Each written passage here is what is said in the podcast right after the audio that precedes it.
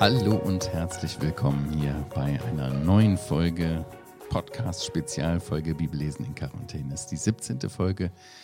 Hallo Jochen. Hallo Christian. Ja, wir freuen uns, dass ihr wieder mit dabei seid. Ähm, Jesus war bekannt für seine Gleichnisgeschichten. Was sind Gleichnisse? Damit fangen wir an. Damit fangen wir an. Genau, wir werden jetzt eins von vier Gleichnissen lesen, die jetzt kommen. Christian hat mir die Aufgabe des Strukturmanagers hier übermittelt. Also wir sind jetzt, haben das erste Paar von Vorwürfen aus dem Bereich der religiösen Führer und Vorwürfe aus dem Bereich der Familie abgehandelt im Kapitel 3. Aber wir kommen jetzt zu Kapitel 4 und 5, wo es um vier Gleichnisse und dann um vier Wunder geht.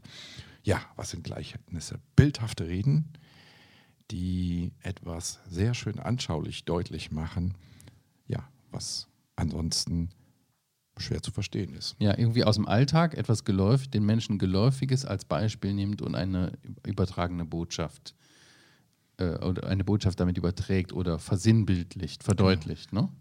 Wobei der Gedanke sehr tief ist, das mhm. Bild aber sehr einfach, sehr ja. zugänglich ist. Ich finde auch wichtig bei Gleichnissen, da muss man aufpassen. Also es gibt damit eine Kernaussage und nicht jedes Teil kann man so erklären, sonst kommt man, äh, kommt man schnell in Schwierigkeiten. Genau. Also wenn man sagt, okay, das ist aber klar, dass das bedeutet, und das bedeutet das und das, und dann dann Ableitungen davon macht, dann kommt man schnell durcheinander. Man muss verstehen, was will Jesus im Kern damit sagen genau. und verdeutlichen. Und es kommt nicht darauf an, dass man jetzt für jedes, für, für, für jede Illustration, für jedes Beispiel, was genommen wird, irgendwie eine Erklärung hat. Würden wir ja auch im Umgangssprachlichen so machen. Wenn ich zu dir sage, dein Büro sieht aus wie ein Taubenschlag, dann will ich damit sagen, da geht es rein und raus, da ist viel los oder so. Ich will nicht sagen, dass da Taubendreck auf dem Boden liegt oder so, nicht wahr? Man würde das eine Bild verstehen und sagen, mhm. okay, das wolltest du sagen, hier ist viel los, hier ist ja. äh, Betrieb, aber auch nicht äh, das übertreiben. Und so müssten wir das, glaube ich, auch hier mit den Gleichnissen, die jetzt kommen, machen. Wir müssen den Kerngedanken genau. verstehen. Ja, wie wir ja schon, ein Gleichnis hatten wir ja schon mit dem Satan und seinem Haus, wo ja. man erst den, Hausrat, äh, den Starken binden muss und dann den Hausrat rauben kann. Genau. So haben wir jetzt hier eben eine ganze Serie von vier Gleichnissen. Ja, ich lese das mal ab äh, Kapitel 4, die Verse 1 bis ja, Vers 20. Ja, weil die Erklärung danach kommt, ist das wir müssen eine Einheit, mal ne? gucken, ne? dass wir das, äh, sonst, sonst machen wir da vielleicht zwei Teile draus. Wir, wir werden schauen. Liest du mal. Und er fing an, am See zu lehren, und es versammelte sich eine sehr große Volksmenge zu ihm, dass er in ein Boot stieg und auf dem See saß. Und die ganze Volksmenge war am See auf dem Land, und er lehrte sie vieles in Gleichnissen. Und er sprach zu ihnen in seiner Lehre, hört. Siehe, der Sämann ging hinaus, um zu säen, und es geschah, indem er säte, fiel das eine an den Weg und die Vögel kamen und fraßen es auf, und anderes fiel auf das Steinige, wo es nicht viel Erde hatte, und es ging sogleich auf, weil es nicht viel Erde hatte. Und als die Sonne aufging, wurde es verbrannt, und weil es keine Wurzeln hatte, verdorrte es. Und anderes fiel unter die Dornen, und die Dornen sprosten auf und erstickten es, und es gab keine Frucht. Und anderes fiel in die gute Erde und gab Frucht, indem es aufsproste und wuchs, und es trug eines 30, eines 60 und eines hundertfach. Und er sprach, wer Ohren hat zu hören, der höre. Und als er allein war, fragten ihn die, die um ihn waren, samt den Zwölfen nach den Gleichnissen. Und er sprach zu ihnen, euch ist das Geheimnis des Reiches Gottes gegeben. Jenen aber, die draußen sind, wird alles in Gleichnissen zuteil, damit sie sehend sehen und nicht wahrnehmen und hörend hören und nicht verstehen, damit sie sich nicht etwa bekehren und ihnen vergeben werde. Entschuldigung, das ist schon krass. Mhm. Äh, und er spricht zu ihnen, begreift ihr dieses Gleichnis nicht? Und wie wollt ihr all die Gleichnisse verstehen? Der Sämann sät das Wort. Die an den Weg aber sind die, bei denen das Wort gesät wird, und wenn sie es hören, sogleich der Satan kommt und das Wort wegnimmt, das in sie hineingesät worden ist. Und ebenso sind die, die auf das Steinige gesät werden, die, wenn sie das Wort hören, es sogleich mit Freuden aufnehmen und sie haben keine Wurzel in sich, sondern sind wie Menschen des Augenblicks. Wenn nachher Bedrängnis oder Verfolgung um des Wortes willen entsteht, nehmen sie sogleich Anstoß. Und andere sind die, die unter den Dornen gesäten. Es sind die, die das Wort gehört haben und die Sorgen der Zeit und der Betrug des Reichtums und die Begierden nach den übrigen Dingen kommen hinein und ersticken das Wort und es bringt keine Frucht. Und die auf die gute Erde gesäten sind jene, die das Wort hören und aufnehmen und Frucht bringen, eines 30, eines 60 und eines hundertfach. Es geht um Sehen und was da passiert. Wie Jesus war unterwegs, er predigte und es ging ganz klar darum, wie reagiert der Mensch auf die Botschaft des Evangeliums von Jesus Christus. Das kann man mal so vorausschicken vielleicht, oder? Ja. Wenn wir uns das hier anschauen, warum belehrt Jesus das Volk in Gleichnissen? Ein Gleichnis, äh, ein, eine, eine Wahr, ein, ja, oder ein, ein Geheimnis äh, im Neuen Testament ist eine Wahrheit, die bisher unbekannt war, die verborgen war, die verdeckt war, aber nur durch besondere Offenbarungen verstanden werden konnte. Und der Jesus macht es hier verständlich, macht es hier offenbar.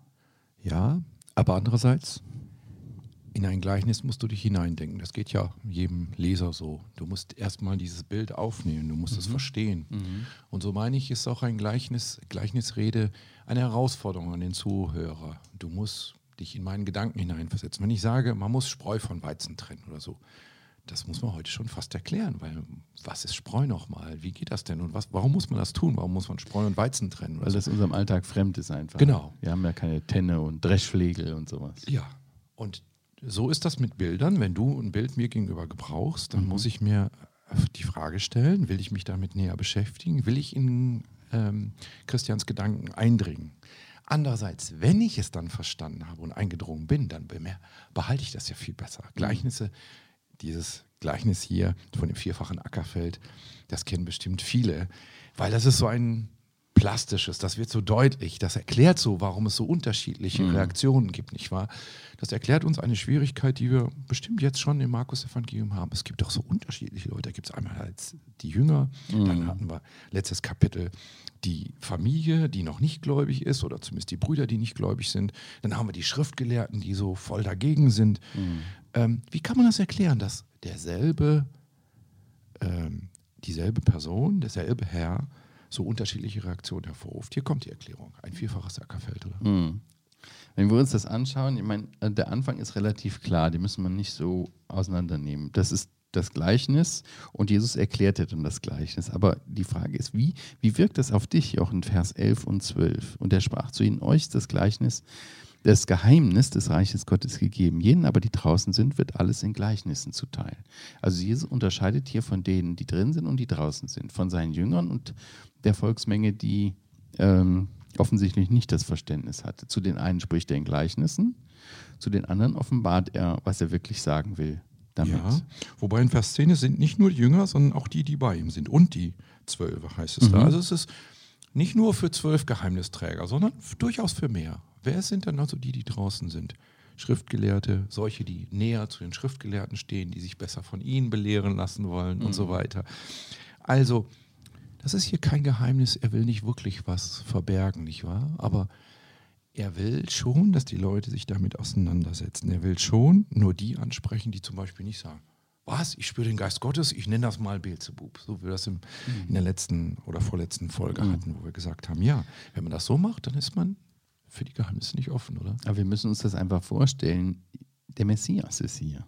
Was für ein Vorrecht für die Menschen der damaligen Zeit. Jesus Christus, der Sohn Gottes, der Messias, ist da. Er ist unter euch und er redet zu euch. Das brachte auch eine hohe Verantwortung mit für ja. den Hörer. Ja. Und es war fatal, ihn abzulehnen. Er, der, der unter ihnen lehrte, der mächtige Wunder tat und damit seine Messianität bewies und zeigte, ich bin der, von dem Johannes angekündigt hat und verheißen hat, jetzt bin ich da, jetzt bin ich unter euch. Das war ein großes Vorrecht. Und statt ihn als den wahren Messias anzuerkennen, haben sie ihn abgelehnt. Und wie du gerade schon gesagt hast, haben sie gesagt, ja, das ist der Belzebub, ja. Und weil sie das Licht dieser Welt ausgeschlagen haben, äh, sollte ihnen das Licht seiner Lehre eben nicht gegeben werden. Das ist das, denke ich, was hier Vers 12 steht, ne? Damit sie sehend sehen und nicht wahrnehmen, hörend hören und nicht verstehen. Das war ja keine böse Absicht von dem Herrn Jesus, dass er, ich rede jetzt möglichst verschlüsselt und so, Ganz dass genau. ihr gar nichts kapiert. Nein, er hat offen gesprochen, aber sie wollten nicht hören. Sie sehen und sehen doch nicht. Sie hören und hören doch nicht. Braucht man wirklich eine große Erklärung, um die ersten neun Verse zu verstehen. Du hast das schon gesagt. Eigentlich leuchtet das jedem ein. Das Alles. kannten die damals, wie man den, das Saatgut wirft Ja. und wie manches dahin und dorthin fällt und manches geht gut auf und manches nicht. Das ist ein Bild, das kann jeder verstehen. Man kann sich da hineindenken. Ja, absolut. Und das Vers 12 nicht meint etwa, Gott wollte nicht, dass sich bloß jemand bekehrt. Ich meine, das wird ja schon deutlich, dass der Jesus es erklärt, dass er das will. Klar. Aber vielleicht lesen wir nochmal diese, das würde ich übrigens den Zuhörern und Zuschauern überhaupt empfehlen. Hier ist ein Zitat aus dem Jesaja. Jesaja 6 wird hier zitiert. Also der Jesus zitiert ähm, aus dem Alten Testament. Und oft empfiehlt es sich, damit man das besser versteht, wirklich den Zusammenhang auch der Textstelle ähm, zu lesen. Und das ist Jesaja 6. Und Jesaja 6 kennen bestimmt viele unserer äh, Hörer und äh, Zuschauer. Das ist die Stelle, wo Jesaja vor dem Thron Gottes ist und die Cherubim sieht und Ja. wie sie heilig, heilig rufen. Und da kommt eine Frage, nämlich Vers ähm, Acht. Ja, aber ich wollte vorher vielleicht noch.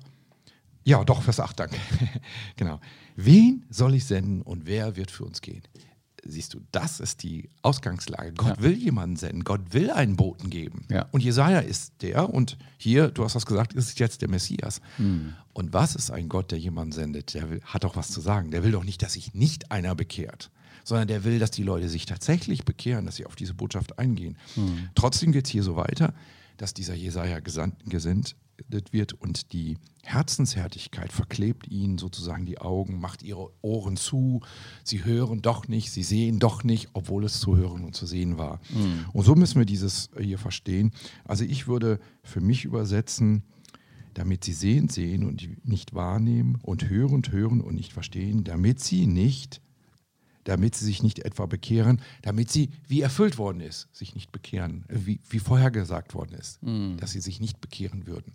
Gott wusste das, dass nicht alle auf den Messias reagieren würden. Und das zitiert er hier nochmal sozusagen aus Jesaja. Es war sein Bemühen, dass sich die Leute bekehren, aber sie wollten nicht. Ja, und Jesus erklärt dann das Gleichnis in Vers 14, der Sämann ist das Wort. Also der Same als das Wort, das Wort Gottes, das Evangelium, hat mich an, an 1. Petrus 1 erinnert. Gerade da lesen wir in Vers 23, 1. Petrus 1, denn ihr seid wiedergeboren nicht aus unvergänglichem Samen, äh, nicht aus vergänglichem Samen, sondern aus unvergänglichem, durch das lebendige und bleibende Wort Gottes. Denn alles Fleisch ist wie Gras und alle seine Herrlichkeit wie des Grases Blume. Das Gras verdorrt und die Blume ist abgefallen, aber das Wort des Herrn bleibt in Ewigkeit. Dies aber ist das Wort, das euch als Evangelium verkündet worden ist. Also das lebendige Wort Gottes ist hier dieser Samen, der Frucht bringt. Und der Sämann muss dann Jesus Christus sein, der dieses Wort ausstreut, Genau. der es den Leuten sagt. Wir könnten auch Jesaja vielleicht zitieren, die bekannte Stelle Jesaja 55. Da wird dieses Bild auch schon im Alten Testament gebraucht, dass das Wort Gottes wie Samenkörner sind, die ausgestreut werden. Da heißt es ab Vers 9, denn so viel der Himmel höher ist als die Erde, so sind meine Wege höher als eure Wege und meine Gedanken als eure Gedanken. Denn wie der Regen fällt und vom Himmel der Schnee und nicht dahin zurückkehrt, sondern die Erde tränkt, sie befruchtet und sie sprießen lässt, dass sie dem Sämann Samen gibt und Brot dem Essenden, so wird mein Wort, das ist das, was du auch sagtest, das, das Saatgut steht für das Wort, so wird mein Wort, das aus meinem Mund hervorgeht, es wird nicht leer zu mir zurückgehen, sondern es be bewirken, was mir gefällt und ausführen, wozu ich es gesandt habe.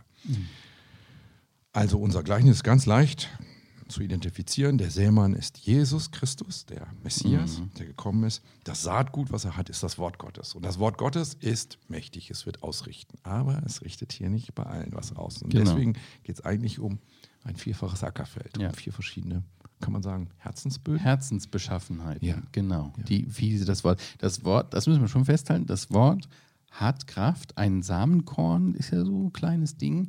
Da ist Leben drin. Wenn es herauskommt, dann verbreitet. Ich habe ich hab jetzt äh, äh, letzte Woche ähm, äh, bei mir eingesät, äh, Rasen. Ja? Und jetzt kommen so die ersten, da geht es langsam los. Da, kommt, da ist Leben drin. Ja. Und das Wort Gottes hat Kraft, da ist Leben drin. Das ist lebensspendend. Aber es ist ganz wichtig, wie der Boden beschaffen ist und wie locker der ist und so weiter. Und das sehen wir hier. Und der Jesus erklärt das. Ja? Die an dem Weg aber sind die, bei denen das Wort gesät wird und wenn sie es hören, sogleich der Satan kommt und das Wort wegnimmt. Ja, das sind die, die an dem Weg, an dem, an dem, an dem Weg des, des Ackerbodenrandes, so, man muss sich das so vorstellen, das ist ein Ackerboden und da gibt es natürlich irgendwo einen Weg auch und der Weg ist hart. Ja. Da fällt das drauf, da passiert nichts. Genau.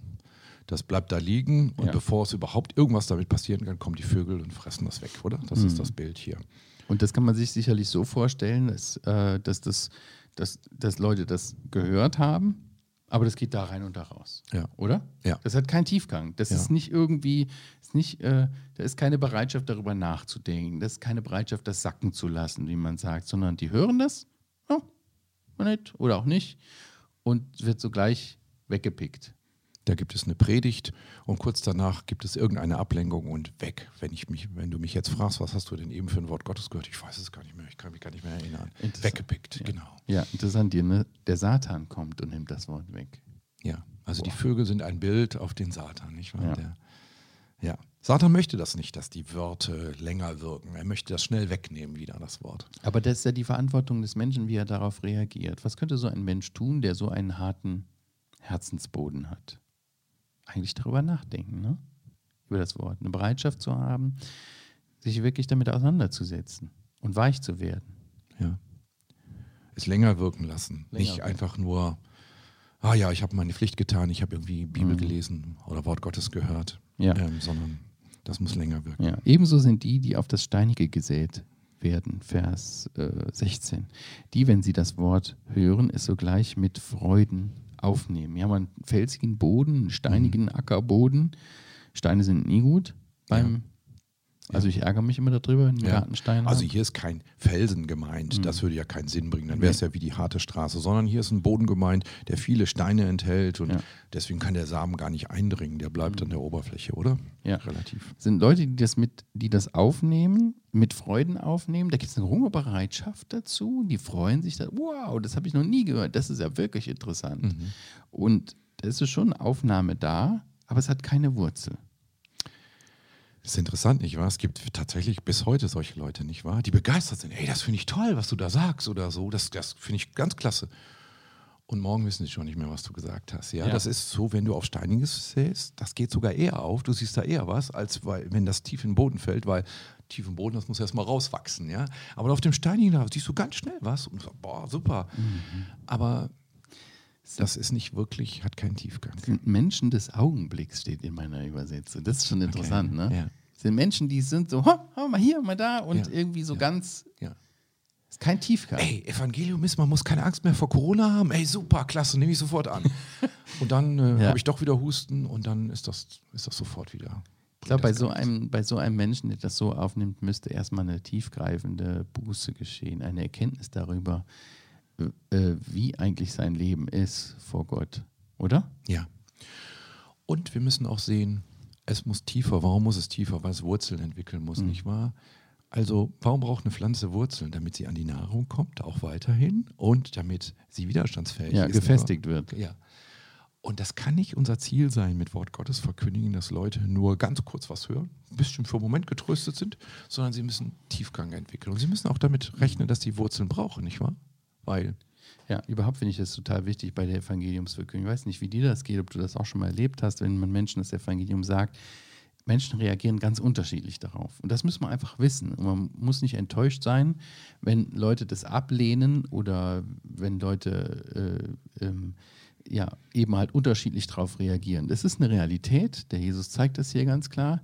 Aber das ist auch nicht unsere Aufgabe, diese Beschaffenheit des Bodens zu machen, sondern unsere Aufgabe ist zu sehen.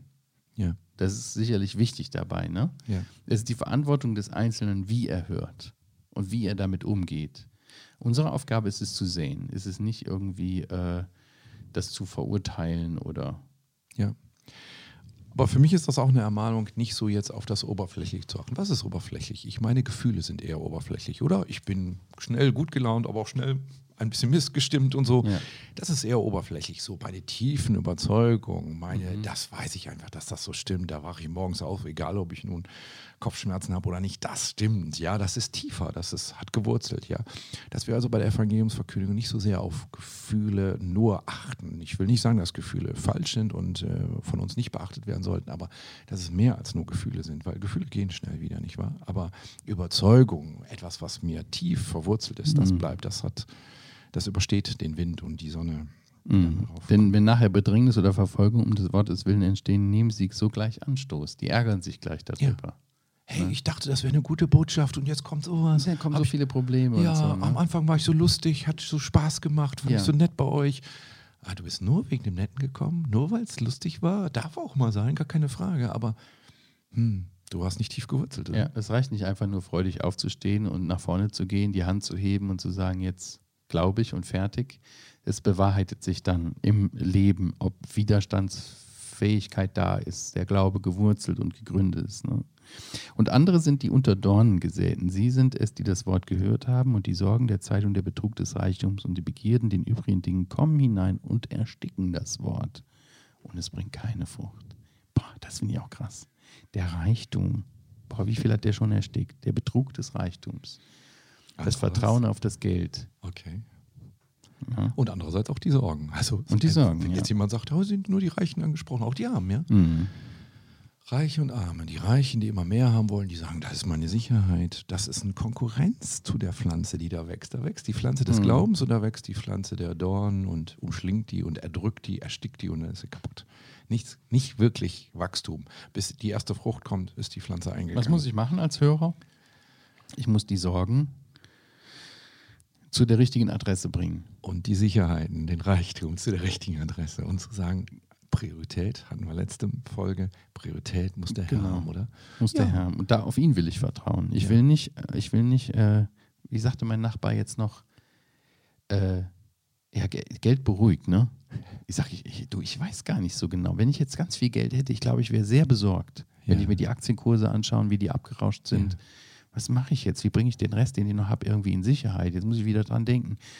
Äh, Gold kann ich nicht investieren, ist jetzt zu, zu teuer. Das ist blöd. Also, wann kaufe ich jetzt Aktien Du und bist so weiter? also du bist nur eigentlich besorgt um nur dieses damit Thema. besorgt. Genau. Also ehrlich habe ich gesagt, du, mich beruhigt, würde es gar nicht beruhigen. Ich bin zufrieden mit dem, was ich habe Ja, und äh, das beruhigt gar nicht. ja, Aber wie schnell vertrauen wir? ja.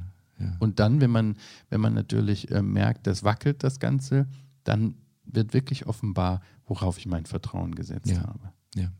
Aber auch das andere. Hier gibt es ja drei Punkte: Sorgen, Reichtum und Mhm. die Begierden, heißt es hier in meiner Übersetzung. Also, Vergnügung. es gibt so tolle Sachen. Ne? Ja. Und Gott, ah, komm, den schiebe ich in die letzte Ja. Ecke. Mir sagte jetzt jemand, also Gott hat auch einen Platz in meinem Leben und ich wollte ihn schon zurückfragen, was wäre unhöflich gewesen an der Stelle. Welchen Platz denn hier? Ganz unten im Regal, ja, vielleicht, ja. Also es gibt so viele tolle Sachen in meinem Leben. Sachen, die Sünde sind oder Sachen, die einfach viel zu sehr überwuchern, die alles andere ersticken, nicht wahr? Ja, da sind äh, tolle Sachen, die du machst. Aber sie ersticken, heißt es hier fast 19, das Wort und es bringt keine Frucht. ja. Und das ist es. Es bringt keine Frucht. Es Kann- bringt keine Frucht. Darum geht es in diesem Ja, Gleichnis, oder? darum geht's. Die anderen, die, die bis hier, die drei Beispiele, haben ein, alle keine Frucht. Bei dem einen wächst noch nichts mal was auf, ist gleich schon weg. Bei dem anderen wächst was auf, aber es kommen die Schwierigkeiten und es ist gleich verdorrt. Und hier ähm, wird es eingeschlungen und erstickt. Auch keine Frucht. Ja. Immer keine Frucht. Ja. Aber was ist denn Frucht? Ja, in dem Bild, nicht wahr? 30, 60, 100-fach. Was Ja. ist so ein Weizenkorn? Wenn das dann tatsächlich aufgeht, was kommt da oben dran? Da sind Ähren dran mit bis zu 100, tatsächlich bis zu 100 kleinen Weizenkörnern Mhm. sind an so einer Ähre dran. Ja, ich dachte nur an die geistliche Frucht. Was, die, was ist die geistliche Frucht, wenn wir Galater 5 schlägst du auf? So, so ist es. Galater Ah, 5 ich habe ich auf, aufgeschlagen. Vers 22 heißt, die Frucht aber des Geistes ist Liebe, Freude, Friede, Langmut, Freundlichkeit, Güte, Treue, Sanftmut, Enthaltsamkeit. Das ist die Frucht des Geistes. Wird das sichtbar in dem Leben? In dem veränderten Leben des Menschen, der das Wort Gottes aufgenommen hat, der diesen Samen des lebendigen Wortes aufgenommen hat, der eine Wiedergeburt erlebt hat, wird das sichtbar. Das wird dann sichtbar, wenn das echt ist. Warum? Weil die Saat eben hundertprozentig gut ist. Das Ja. ist das ewige Wort Gottes. Was muss ich tun? Ich muss aufmerksam zuhören. Bibel lesen geht nicht so im Vorbeigehen, mal gerade ein bisschen reintun und dann wieder was anderes Fast machen. Food ist nicht. Nein. Was muss ich außerdem tun? Ich muss mit Widerstand rechnen. Ja. Ich muss sagen, das soll sie jetzt bei mir wirklich tief sinken. Ich muss darauf achten, dass Gegenwind kommen wird, Zeiten, wo ich tiefe Wurzeln brauche. Und nicht nur auf oberflächliche Gefühle setzen. Mhm. Ja, wenn wir den Boden uns anschauen, der wirklich gut ist, ja, auf die gute Erde gesäte und jene, die das Wort hören und aufnehmen und Frucht bringen, ein 30, 60 und 100-fach. Es gibt auch unterschiedliche Erträge. Ja. Aber darauf, also was ich so toll finde, ist, dass hier gar nicht sehr, sehr, sehr guter Boden steht oder so. Es muss einfach nur Boden sein, oder? Ja. Das, der Saatgut ist wirklich so gut. Das, das bringt Frucht, ja. Mhm. Sicher unterschiedlich, klar. Mhm.